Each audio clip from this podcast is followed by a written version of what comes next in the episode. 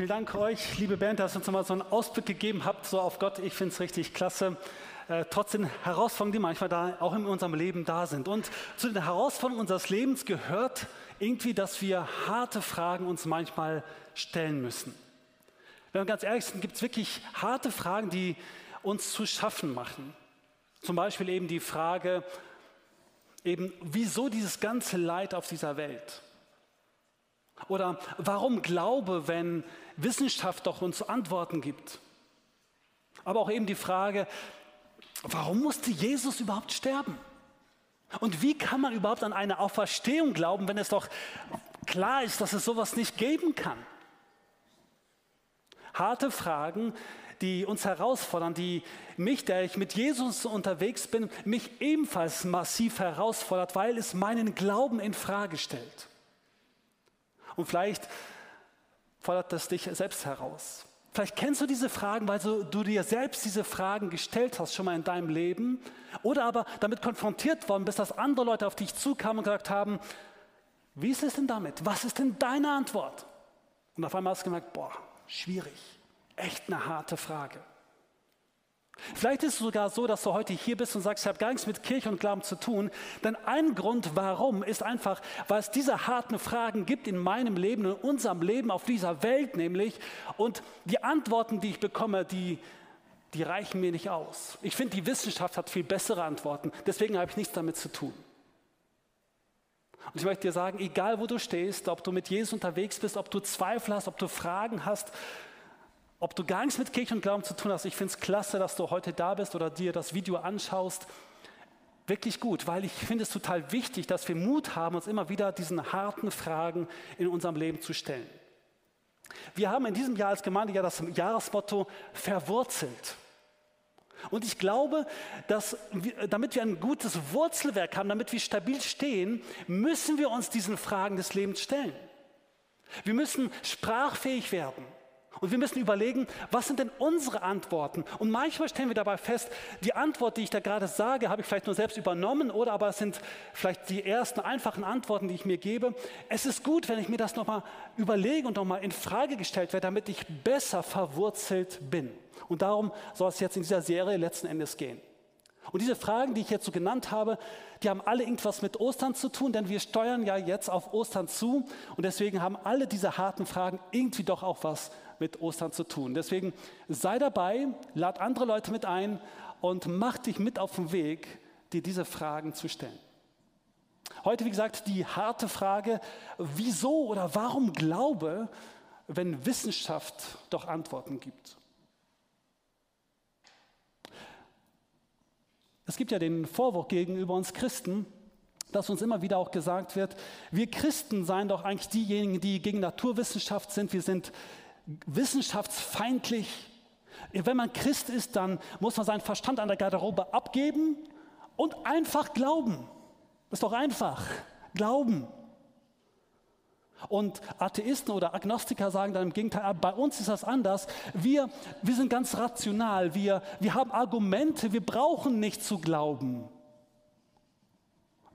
Ich möchte das mal heute in Frage stellen. Ist das so?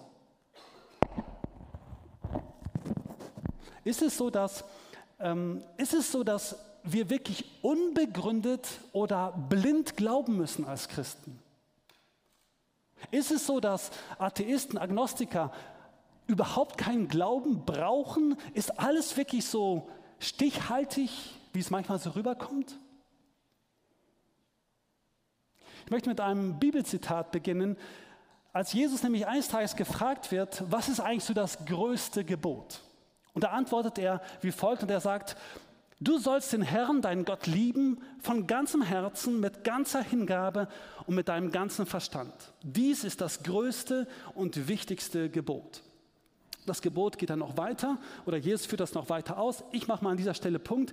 Aber hier wird Folgendes deutlich. Jesus sagt, hey, du sollst Gott wirklich lieben und zwar von ganzem Herzen. Also mit allem, was in dir drin ist, mit all deinen Motiven, mit all deinen Gefühlen, mit all deinen Wünschen sollst du Gott lieben. Mit deiner ganzen Hingabe, also da, mit allen Emotionen, mit allen Fasern deines Lebens, liebe Gott. Und liebe Gott mit deinem Verstand. Hey, das Erste, was du mitnehmen kannst, ist, Gott ist nicht gegen den Verstand. Er ist kein Feind deines Verstandes. Nein, im Gegenteil, er hat dich mit einem Verstand geschaffen, dass du den gebrauchen darfst und sollst. Halleluja. Du brauchst deinen Verstand nicht abgeben an der Garderobe, sondern du sollst ihn verwenden und du sollst mit deinem Verstand lernen, Gott zu lieben. Paulus sagt an einer anderen Stelle, an einer anderen Stelle sagt er, wir sollen bereit sein, immer wieder Antworten zu geben, wenn Fragen an uns gestellt werden. Hey, wir, wir sollen uns Gedanken machen. Also es geht um mehr als einfach zu glauben. Wir brauchen eine Begründung. Wenn man in die Geschichte schaut, so wird man feststellen, dass es schon immer Wissenschaftler gegeben hat, die an Jesus geglaubt haben, die mit Gott unterwegs waren. Ich möchte euch einfach nur so ein paar Mal auflisten. Ich habe da so eine kleine Liste gemacht von Wissenschaftlern, die mittlerweile nicht mehr leben, wie zum Beispiel Kepler, Newton, Pasteur, Mendel, Moscati. Die letzten beiden, ich weiß nicht, wie man das richtig ausspricht. Der eine ist Franzose, der andere Belgier. Bourgeois, I don't know. Lemaitre, möglicherweise. ich weiß es nicht, Entschuldigung. Ja. Aber interessant ist, äh, dass diese Personen mit dem christlichen Glauben aufgewachsen sind, den christlichen Glauben vertreten haben und Wissenschaftler waren und Entdeckungen in diesem Leben gemacht haben, die für heute noch total wichtig sind. Der letzte ist total herausfordernd für uns. Ne? Katholischer Priester, Astrophysiker, Begründer der Urknalltheorie, das kommt von einem, der an Gott glaubt. Krass, oder? Ja. Aber das müssen wir erstmal erst so in zur Kenntnis nehmen. Lange Zeit lang war es nämlich so und selbstverständlich, dass eigentlich die Klöster der Ort der Wissenschaft und der Forschung waren. Das ist die Wahrheit. Warum? Weil Menschen dort gelebt haben, die gesagt haben, wenn wir in die Natur schauen, dann entdecken wir Gesetze und aufgrund dieser Gesetze glauben wir, dass wir auf jemanden zurückschließen können, der das gemacht hat. Und deswegen haben sie gesagt, hey, wir wollen das empirisch untersuchen und haben sich auf den Weg gemacht. Schon immer war es irgendwie so, über Jahrhunderte zumindest, dass Wissenschaft und Glaube verzahnt miteinander unterwegs war und man gesagt hat, es gibt ein paar Bereiche unseres Lebens, die Naturwissenschaft, die erklärt uns einige Dinge, wie etwas funktioniert, wie etwas aussieht, wie die Abläufe sind. Darauf kann die Naturwissenschaft Antwort geben. Aber es gibt andere Fragen des Lebens, die den Glauben betreffen und wo es bessere Antworten im Glauben gibt. Das waren keine Gegensätze, sondern über Jahrhunderte ineinander verzahnt. Bis heute ist es so, dass es ganz renommierte Wissenschaftler gibt, die Christen sind, den Glauben vertreten. Ich habe nur ein paar jetzt für euch nochmal auf. Ah, erstmal ein Zitat, Entschuldigung. C.S. Lewis sagte eben zu dem Thema, dass man Gesetzmäßigkeiten entdecken kann. Die Menschen wurden zu Wissenschaftlern, weil sie erwarteten, dass es in der Natur ein Gesetz gäbe. Und sie erwarteten ein Gesetz in der Natur, weil sie einen Gesetzgeber glaubten.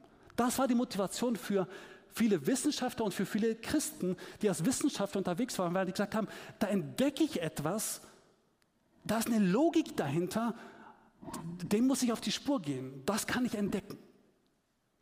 Und wie gesagt, es gibt auch heute noch viele Wissenschaftler im Christi, die Christen sind und in, als Wissenschaftler aktiv sind.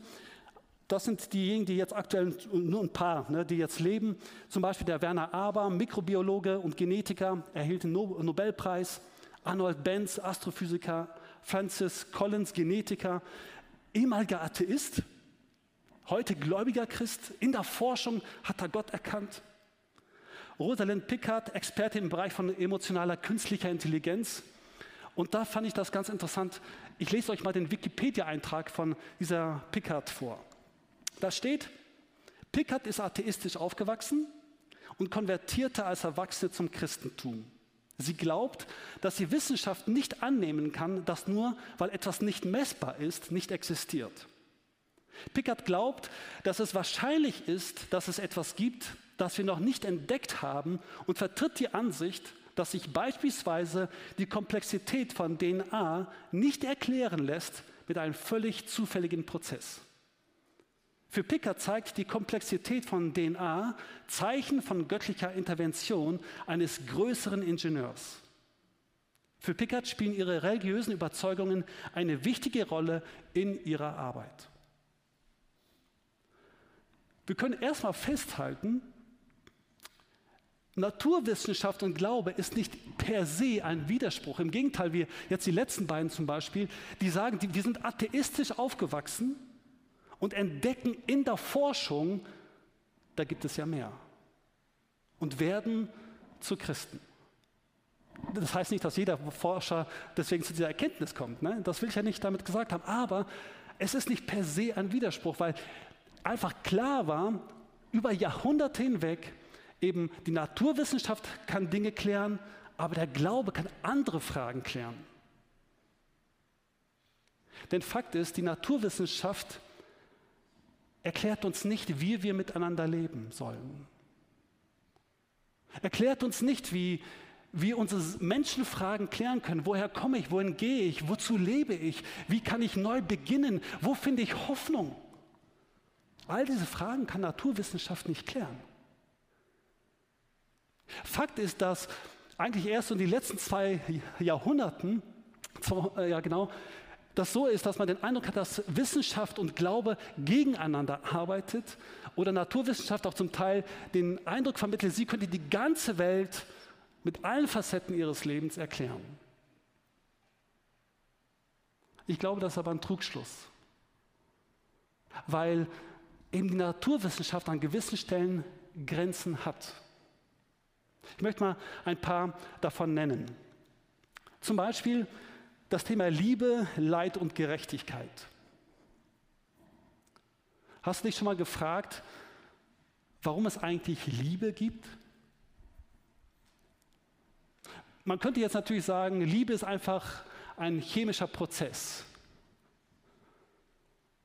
Aber was für einen Sinn hat dann Liebe? Also wir können uns auch fortpflanzen ohne Liebe. Wofür gibt es Liebe? Liebe ist ziemlich verrückt, oder? Liebe verursacht manchmal Dinge, die nicht ganz zu erklären sind. Machen selbst Männer Dinge, die sie sonst nicht tun würden.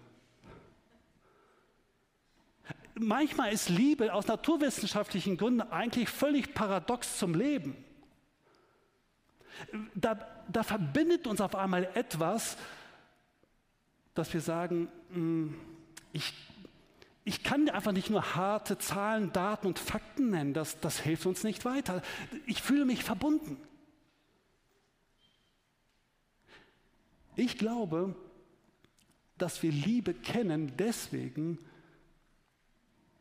weil wir von jemandem geschaffen worden sind, der von sich aus sagt, ich bin Liebe, Gott selbst. Und dass er derjenige ist, der diese Liebe in, in uns hineinpflanzt, ein Stück weit, und, und der einlädt und sagt, hey, erkenne doch Gott, erkenne die in Gott, wie er liebt, oder in der Liebe erkenne Gott. Denn wenn Gott von Liebe spricht, dann ist das nicht etwas, was ganz theoretisch ist, sondern was ganz praktisch wird, was anfassbar wird. Soweit, dass dass wir eben dieses Kreuz hier stehen haben, wo Liebe deutlich wird. Gottes Liebe zu uns. Weil Gott die Welt liebt. Hey, weil er dich liebt, weil er mich liebt, kommt er in diese Welt. Weil er dich liebt, stirbt er am Kreuz für dich. Er steht von den Toten auf und gibt dir damit Hoffnung. Neues Leben, Vergebung, Gemeinschaft mit Gott macht er dir damit möglich. Und er sagt, hey, selbst wenn Feinde dich hassen, kannst du lieben. Weil Liebe stärker ist als der Tod. Stärker ist als der Feind. Hey, da, da merken wir, die Welt lässt sich nicht einfach in naturwissenschaftlichen Daten, Zahlen, Fakten erklären, sondern wir merken, hier gibt es etwas, was, was größer ist, was, was stärker ist. Nehmen wir das Thema Leid. Ja, das ist eine Frage, die uns enorm herausfordert. Warum gibt es dieses Leid in dieser Welt? Nächste Woche wird es um diese Frage gehen. Gibt es keine Antworten, keine, keine fertigen Antworten. Das, so ehrlich müssen wir sein. Aber wenn wir danach fragen, warum gibt es dieses Leid, müssen wir ehrlicherweise äh, sagen, das setzt voraus, dass wir eigentlich glauben, dass dahinter jemand ist, der dieses Leid verhindern könnte, dass es eine größere Komponente in diesem Leben gibt. Warum sollten wir ein Naturgesetz fragen, warum es Leid gibt? Die Antwort würde ja dann normalerweise heißen, naja, Leid gibt es, weil sich einfach der Stärkere durchsetzt. Was ist dein Problem? Krankheit, Krieg, Gewalt. Was ist das Problem? Der Stärkere setzt sich einfach durch. Und dann merken wir, nein, nein, nein, ganz so einfach ist das nicht. Wir sind enorm betroffen, wenn wir von dem Leid von anderen erfahren. Und je näher es kommt, umso betroffener sind wir. Und wir merken, wir können nicht einfach die Welt so erklären mit Zahlen, Daten und Fakten. Es gibt mehr. Thema Gerechtigkeit geht in die ähnliche Richtung. Ich finde es total super, dass wir uns für Gerechtigkeit in dieser Welt einsetzen. Aber eigentlich ist diese Fragestellung aus der Naturwissenschaft, würde ich sagen, völlig daneben. Warum soll ich mich dafür einsetzen, dass wir uns gut behandeln? Dass Geschlechter keinen Unterschied machen? Dass die Hautfarbe keinen Unterschied macht, dass die Bildung keinen Unterschied macht. Warum sollten wir das tun? Wenn ich Glück habe, dann habe ich Glück, dann nutze ich es aus, oder? Aber wir merken, so einfach ist das nicht. Und wir tragen in uns den Wunsch, dass Gerechtigkeit passiert und dass es irgendwann mal diesen Tag geben wird, dass jemand für Gerechtigkeit sorgen wird. Irgendwie gibt es was in, in uns drin, das Meer. Eine Sehnsucht, die auf etwas hindeutet, was wir heute noch nicht ganz greifen können. Menschenrechte, ein anderes Thema, geht in ähnliche Richtung wieder. Ich habe ein Podiumsgespräch von Rudolf Taschner gehört, Wissenschaftler aus Wien. 2020 äh, hat er das äh, Interview oder dieses Podiumsgespräch geführt. Ich habe mir das auf Video angeschaut. Und da wird er gefragt, äh, also äh, Rudolf Taschner sagt, er nennt sich selbst als frommen Agnostiker. Und er wird gefragt, was aus seiner Sicht her das stärkste Argument für den christlichen Glauben sei. Und ich ziehe wirklich meinen Hut, dass er sich da so hineinversetzt hat und eine Antwort gegeben hat. Und ich verkürze das ganz, ganz stark. Er sagt, Menschenrechte, Menschenwürde.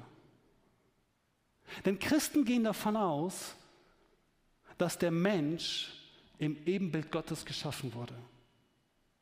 Und dass deswegen jedem Menschen, egal ob er schwach, alt, krank, gehandicapt ist, wie auch immer, dass man ihm mit Wert und Würde zu begegnen hat und sagt, aus seiner Sicht her gibt es keine einzige vernünftige Erklärung außer die, dass es jemanden gibt, der im Ebenbild Gottes geschaffen worden ist. Und da ist was dran. Der Stärkere setzt sich doch sonst durch. Warum sollte das von Bedeutung sein? Warum ist uns das wichtig, eben, dass Gleichheit da ist? Weil wir sagen, hey, wir sind im Ebenbild Gottes geschaffen. Wir spüren das mehr dahinter. Anderes Thema, Schönheit. Warum gibt es Schönheit? Schönheit definieren wir ganz unterschiedlich. Also ich war letzte Woche mit auf Gemeindefreizeit. Ich habe ständig dieses Alpenpanorama sehen dürfen, wie die Teilnehmer der Gemeindefreizeit. Und mir geht es so, wenn ich die Alpen sehe, je näher ich den Bergen komme, werde ich immer kleiner und ehrfürchtiger vor dem, was ich da sehe. Und ich komme ins Staunen. Schönheit. Was für einen Sinn hat Schönheit? Was versprechen wir uns davon? Macht irgendwie keinen Sinn, aber das gibt es. Und wir merken, wir sind da ansprechbar auf unterschiedlichen Ebenen und es zeigt, die Welt ist nicht einfach zu erklären. Sie ist viel bunter, viel, viel größer. Und es ist wichtig, dass andere Bereiche eben dann auf Fragen unseres Lebens Antworten geben können. Wir könnten jetzt auch über die Schöpfung selber nachdenken. Immer mehr entdeckt man, wie komplex eigentlich das Leben auf dieser Welt ist. Wie das Universum gemacht ist, der Kosmos und wie alles so fein abgestimmt ist. Es gibt, ich, ich habe mal gelesen, über tausende verschiedene Feinabstimmungen. Und wenn man an einem dieser Dinge etwas ändert, dann wäre das Leben auf dieser Welt nicht möglich. Würde die Rotation zum Beispiel der Erde schneller sein oder langsamer sein? Würden wir etwas näher oder weiter weg von der Sonne sein? Wäre die Neigung ein bisschen anders? Leben wäre nicht möglich. Und, und dann zu sagen, das ist alles per Zufall, wow, das ist auch ein starker Glaube. Ist eine Annahme. Und da glaube ich, dass die Bibel uns Antworten ein Stück weiter geben kann, weil sie sagt, hey, schau doch mal in die Natur und du kannst Gott da drin entdecken. Die Himmel verkünden die Herrlichkeit Gottes. Wow. Das Meer. Oder ich habe vorhin Picker zitiert, die sagt, hey, wenn ich mir DNA anschaue, ich habe versucht, ich habe versucht nachzulesen, es ist für mich zu komplex.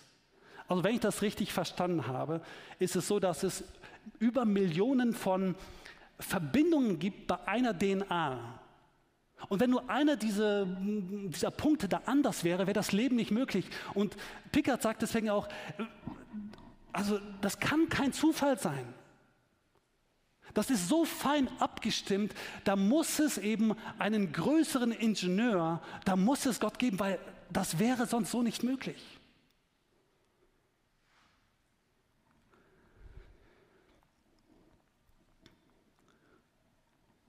Ich bin mir bewusst, dass diese Dinge keine Beweise sind. Denn eins müssen wir ganz ehrlich sagen, wir können Gott nicht beweisen. Aber wer mit Atheisten, wer sich damit ein bisschen auseinandersetzt oder Agnostikern unterwegs ist, wenn die ganz ehrlich sind, dann sagen die ja auch, wir können nicht beweisen, dass es Gott nicht gibt. Manchmal treten die anders auf. Aber zur Ehrlichkeit gehört, sie können es genauso wenig beweisen. Und dann kommen wir an einen Punkt, der, glaube ich, ganz bedeutend ist. Und das kennen wir aus verschiedenen Diskussionen oder Entscheidungen, die wir in unserem Leben zu treffen haben. Es ist so, wir bekommen dann von der einen Seite Argumente oder Beweise oder Indizien und wir bekommen von der anderen Seite Beweise, Indizien, Hinweise, nenn es, wie du es willst. Und du siehst beides und dann, wenn du eine Entscheidung zu treffen hast und du sagst, boah, eigentlich ist es eine Pattsituation, was soll ich denn damit machen? Hm. Wenn du aber eine Entscheidung treffen musst, dann triffst du eine Entscheidung, weil du gewisse Annahmen hast, weil du gewisse Erfahrungen gemacht hast, weil du vom Menschentyp her vielleicht zu etwas mehr tendierst. Aber ein ganz wichtiger Punkt wird der sein, wenn du die zwei Seiten siehst, ist die große Frage, wem vertraust du mehr? Wem vertraust du? Letzten Endes geht es gar nicht um den Beweis, um die Zahlen, Daten, Fakten, sondern letzten Endes geht es in vielen Situationen unseres Lebens darum, wem vertraue ich mehr. Brecht, ein Philosoph aus Deutschland, hat in einer Talkshow gesagt, wenn es Gott gibt, dann funktioniert er anders wie wir Menschen. Kein Christ. Unser Problem ist, unsere Herausforderung ist, dass wir manchmal versuchen, Gott in unser System, in unsere Denkweise, in unsere Argumentation hineinzubringen und zu sagen, naja, so muss das doch sein, so, so funktioniert das doch. Aber Gott ist nicht Teil unseres Systems, Gott ist größer. Ganz viel hängt von unseren Annahmen tatsächlich ab. Und ich möchte ein Beispiel dafür bringen von einem anderen äh, Philosophen aus USA, Nagel, der sagt, Ich will, dass der Atheismus wahr ist. Es ist nicht nur so, dass ich nicht an Gott glaube und natürlich hoffe, mit meiner Ansicht recht zu behalten, sondern eigentlich geht es um meine Hoffnung, es möge keinen Gott geben. Ich will, dass es keinen Gott gibt. Ich will nicht, dass das Universum so beschaffen ist. Und so geht es, glaube ich, vielen von uns, dass wir mit gewissen Annahmen hineingehen. Und natürlich, wenn ich Annahmen habe, dann setze ich so etwas wie eine Brille auf und sehe alles durch diese Brille. Und das kennen wir auch aus unserem täglichen Leben. Wenn ich, wenn ich überzeugt bin, dass der andere es schlecht mit mir meint, werde ich immer Dinge finden, die er schlecht mir gegenüber macht. Weil ich diesen Fokus gesetzt habe, diese Annahme voraussetze. Ich habe an meinen verstorbenen Schwiegervater gedacht der lange der Überzeugung war, Ärzte haben das Ziel, an einem herum zu experimentieren. Das hat seine Gründe, seine Geschichte. Und er war herzkrank und hat lange sich gewehrt, sich operieren zu lassen, weil er immer gesagt hat, nee, nee, nee, die experimentieren nur an mir herum. Die brauchen nur noch so ein Schweinchen. Und seine Kinder, äh, die auch aus diesem Gebiet zum Teil kommen, haben ihm Mut gemacht und haben gesagt, hey, nein, das ist hier in Deutschland anders. Es lohnt sich zum Arzt zu gehen und das mal angehen zu lassen. Und er hat sich dann irgendwann mal operieren lassen. Und dann, als er von dieser schweren OP wieder aufgewacht ist und es ihm besser ging, sagte er, Mensch, hätte ich das vorher nur gemacht. Weil er festgestellt hat, dass er jetzt ein viel besseres Leben führen kann. Aber was hat es gebraucht? Er hat gebraucht, dass er seine Brille absetzt und sagt, okay, ich möchte mich auf ein neues Wagnis einlassen. Ich möchte meinen Standpunkt hinterfragen und möchte mich auf den Weg machen, was Neues zu entdecken. Und er hat eine super tolle Erfahrung gemacht und durfte noch einige Jahre danach leben in einer viel besseren Lebensqualität.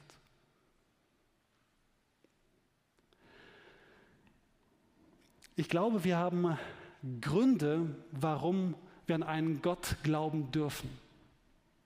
Wir haben Indizien. Für mich eine der starken Indizien ist tatsächlich die Bibel, weil sie mehr ist wie irgendein Buch.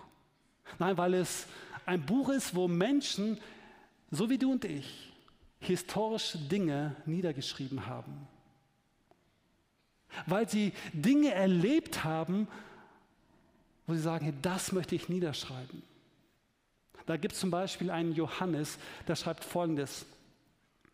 Er ist ein Zeitzeuge, er hat Jesus erlebt und da schreibt er, von allem Anfang an war es da. Wir haben es gehört und mit eigenen Augen gesehen, wir haben es angeschaut, mit unseren Händen berührt, das Wort des Lebens. Ja, das Leben ist erschienen.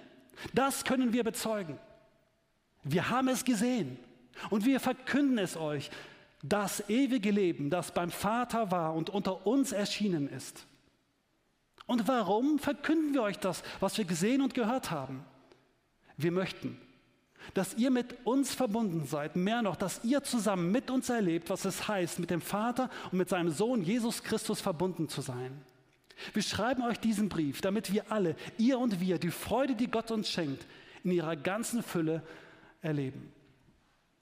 Dieser Johannes, hat erlebt, da ist dieser Jesus und der ist mehr wie ein gescheiter Gelehrter, mehr wie ein guter Mensch. Er sagt, diesen Mann, den habe ich gehört, den habe ich gesehen, den habe ich angefasst und viele andere auch. Und wir haben erlebt, dass da mehr ist, außer eine Rede zu halten, sondern wir haben Wunder erlebt. Wir haben erlebt, wie er am Kreuz gestorben ist, wie er von den Toten auferstanden ist. Wir haben erlebt, bei ihm ist Leben. Und bei ihm ist ewiges Leben. Kann ich ewiges Leben beweisen? Nein. Aber er sagt, ich habe doch Dinge erlebt, die darauf hindeuten. Und deswegen vertraue ich diesem Jesus. Und er sagt, deswegen lade ich euch ein, macht euch mit auf den Weg, verbindet euch mit diesem Jesus, weil diese Verbindung wird dein Leben verändern. Es wird dich mit Freude füllen und einen Unterschied machen mit dem, im Umgang mit anderen Menschen. Und genau darum geht es. Letzten Endes, wenn du alle Daten und Zahlen, Fakten nimmst, wirst du feststellen, aber es fehlt etwas weil du lebst im Hier und Jetzt. Ich habe heute Morgen, kurz vor dem Gottesdienst, hat mich meine Schwägerin angerufen. Sie liegt im Sterben. Sie ist, liegt gerade in der Palliativstation. Und sie bat mich, Paul, bete für mich. Ich könnte ihr natürlich sagen, so ist das Leben. Völlig normal, dass du stirbst. Du wirst zu Staub werden. Und das war's. Reg dich nicht auf, entspann dich, das ist das Leben. Aber wisst ihr, was ich hier gesagt habe? Ich habe hier im Psalm, Entschuldigung,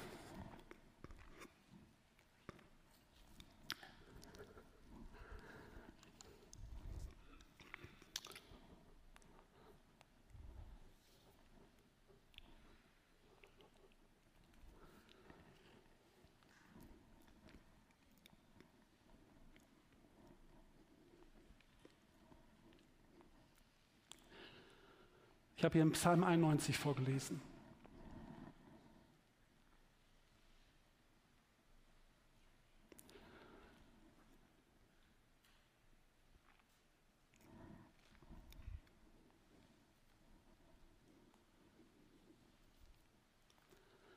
Wer unter dem Schutz des Höchsten wohnt,